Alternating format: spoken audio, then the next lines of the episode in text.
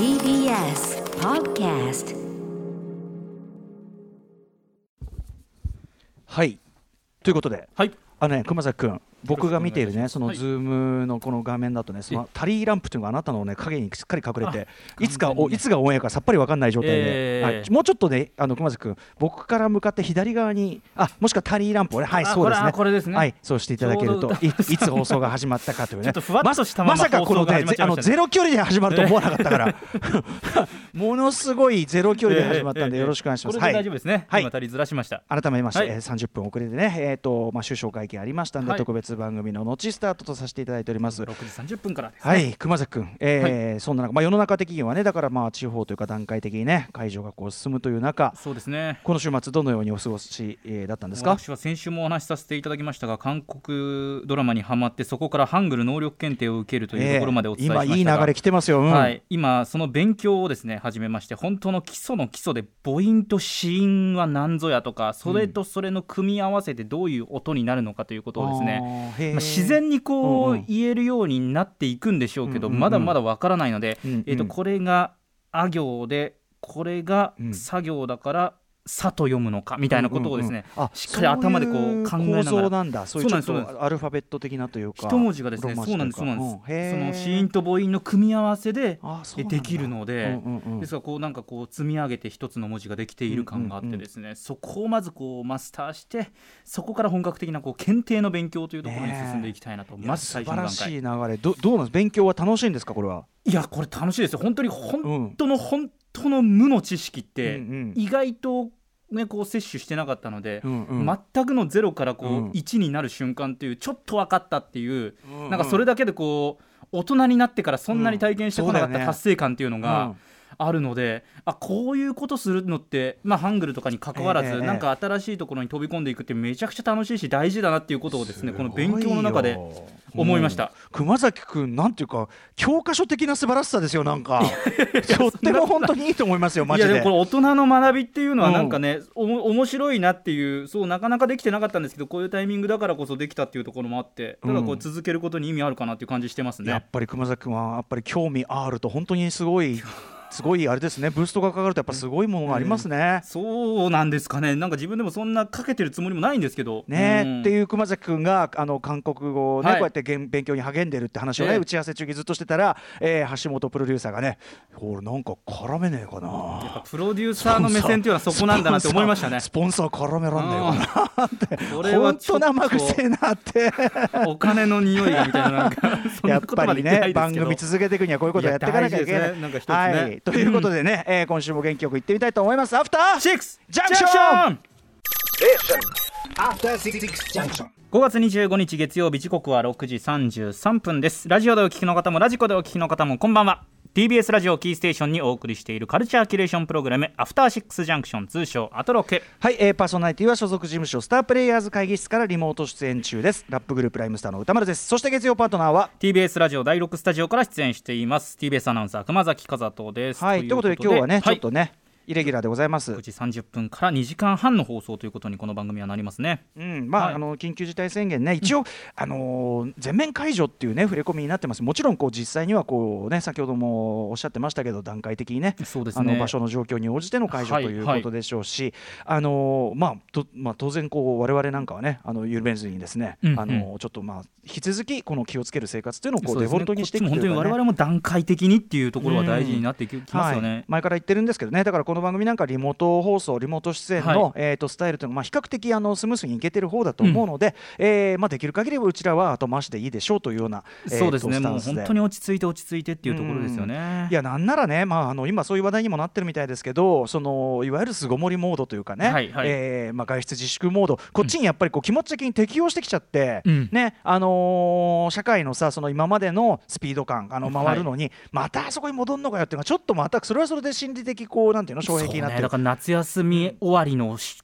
子供たちみたいな感じになりますよね。そうそうそう。れだけ休んでるとね。復帰打つというかさうん。そんなのも心配されるようなまあそれ本当気持ちとしてわかるなというぐらい、ううん。んなんかねちょっと慣れてきてる自分たちみたいなのもあってね。あと前から私はねこれも番組のちょろちょろ言ってますけど、うん。その例えばツイッター社がねあのリモートでできるとこは今後もリモートでやりますよって言ってる通り、まあ前のあのなんかオールフル回転っていうかななんていうかなあれにも全部の戻し切るっていうよりはなんかあここはこのスピード感でいいんだなとかここはこの距離感でいいんだなみたいなものはそ,、れこそ新しい生活様式っていうかね、うんまあ、もちろん環境負荷という意味でうん。もそういう方が良かったりするでしょうしとかさ、うんえー思ったりしますね、はい。まあ、そのそんなのんきなこと言ってられるのも私がですねうちに寝っ転がってネットフリックスとか、えー配信映像をですね もしくはゲームをですね、えーやりじゃくっているというね、えーそういうのんきな立場だからということはもちろんございます。それはね、うん。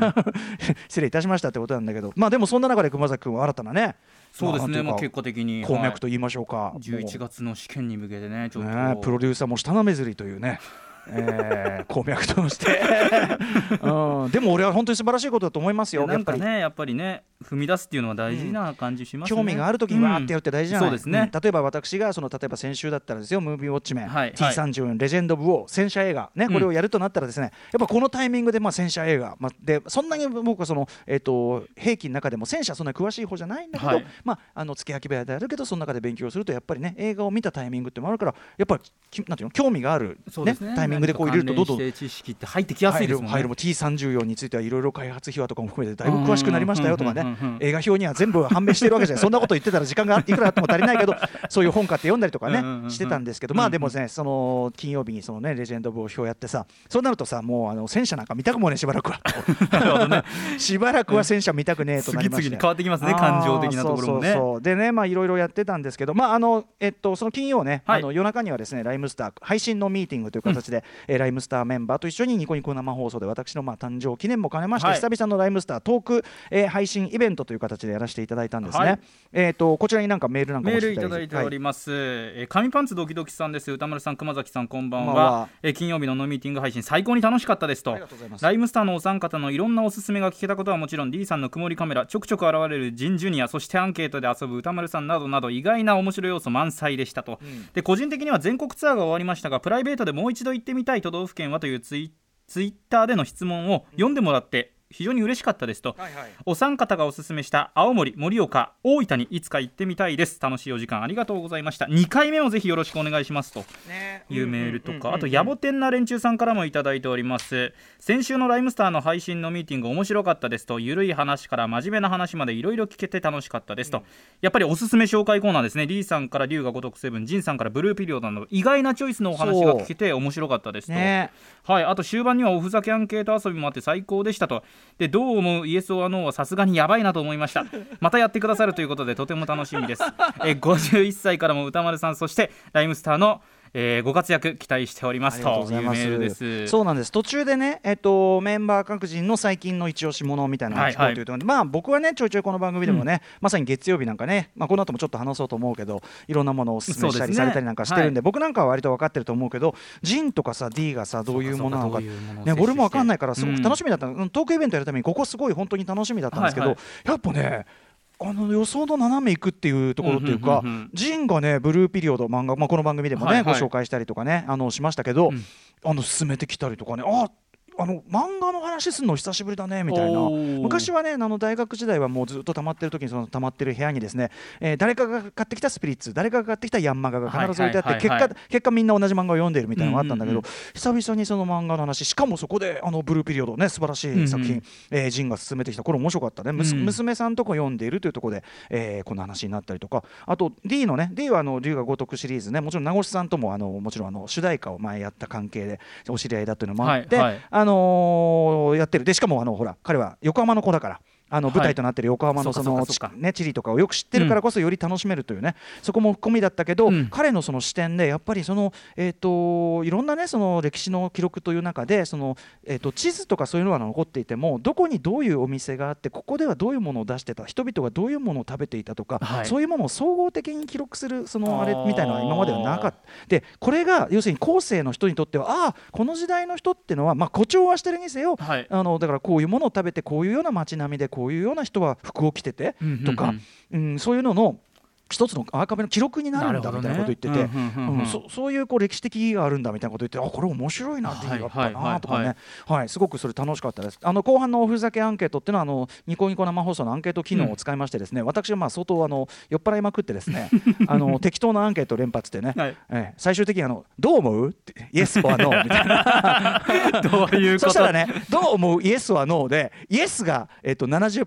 65%、ノーが35%、何なんだよってね、どういう解釈でイエスなのかどうなのか。みんな一生懸命解釈した後が伺えるっつ またゲラゲラ笑ったりとかそういうしょうもないなってあのお付き合いいただいてありがとうございます。あの定期的に開いていこうかと思ってますんで、うんうんえっとねそんな中月曜恒例あのちょっとカルチャー渋滞で、はい。大急ぎで私が摂取したいろんなものについてお話しいします。ろんなものを摂取したんですけどえっとネットフリックスのドラマで5月つ、えっと頭ぐらいからえっと配信されてるのかな。ハリウッドというですねはい。えっと新しいドラマシリーズ。これでもねまずはシーズン1でえっと7エピソード。で一応あの一旦話が完結してるっていうか、えー感じで非常に見やすい。あのライアン・マーフィーさんというね、えー制作してる方これあのグリーとかもろもろで、アメリカンホラーストーリーとかでおなじみの、はい。えーライアン・マーフィーさんがですねこれあのーハリウッド1900だからこれ40年代？40年代から50年代ぐらいかの、えー、とハリウッドで、えーが舞台なんですけどね。でちょっはい。と疑似歴史ものというか、うん。もしこうだったらみたいな。だから実在の人物がいっぱい出てきたりするんです、ジョはいージ・キューカー監督であるとか、えービビアン・リーであるとかそういう人が出てきたりするんですよね。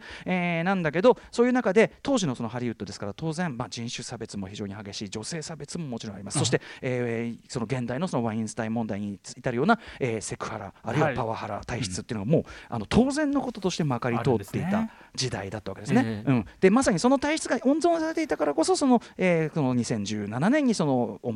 表になった MeToo のあの動きにつながっていくわけですけどこのドラマっていうのはそのハリウッドがもともとずっと脈々と持ってきたその体質のそのえー根幹の部分っていうのに、えーまあ、切り込んでいくと。はい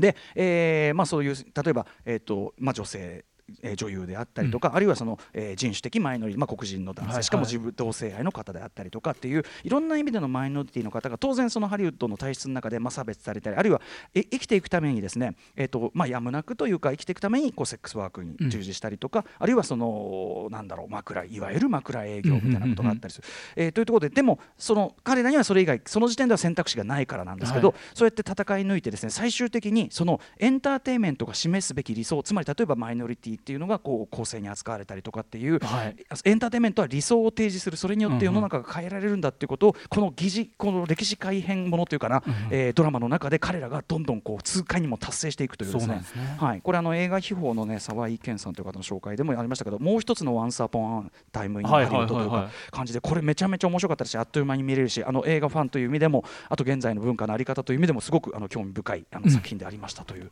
あたり、はい、ハリウッドですねああもう時間ないね。あの遅まきながらしあのえマイケル・ベイの「シックス・アンダーグラウンド」を見てもう最高に笑ったとか いろんな話あるんですけど。まああのおいおいまたこの番組でも話してみましょうかね、えーそんな感じでさまざまな面白を発見して紹介していくカルチャーキュレーションプログラム「アフターシックス・ジャンクション」本日のメニュー紹介です。はいということで放送時間短縮に伴いまして一部番組内容を変更してお送りしていきます。この後すぐカルチャー最新レポート。今夜はミニ四駆アドバイザーのアストさんに子供も大人も楽しめるミニ四駆のアプリについて解説をしていただきます。そして本来やる予定でしたカルチャートーク今夜はお休みです。月1レギュラーの覆面プロレスラースーパーササダンゴマシンさんは後日ですね改めて出演をしていただきます。えーそして7時からのミュージックゾーンライブダイレクトでは、えーステロなどのサポートミュージシャンとしても活動しながら無国籍なフォークロアサウンドで独自の世界を作り出すアーティスト角堂まなみさんが番組初登場です。そして8時からは特集コーナー Beyond the Culャー。こちら。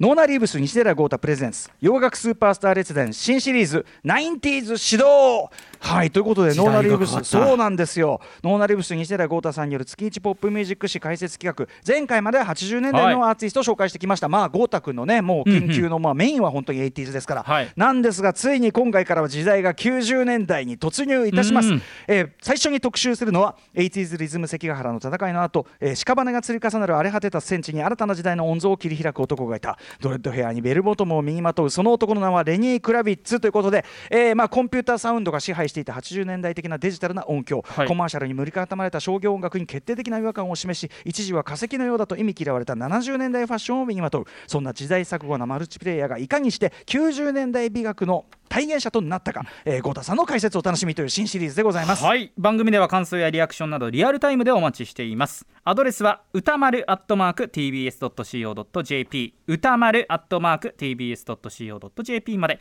読まれた方全員に番組ステッカーを差し上げます。さあこの後はミニオンカードバイザーアストさんとお電話つなぎます。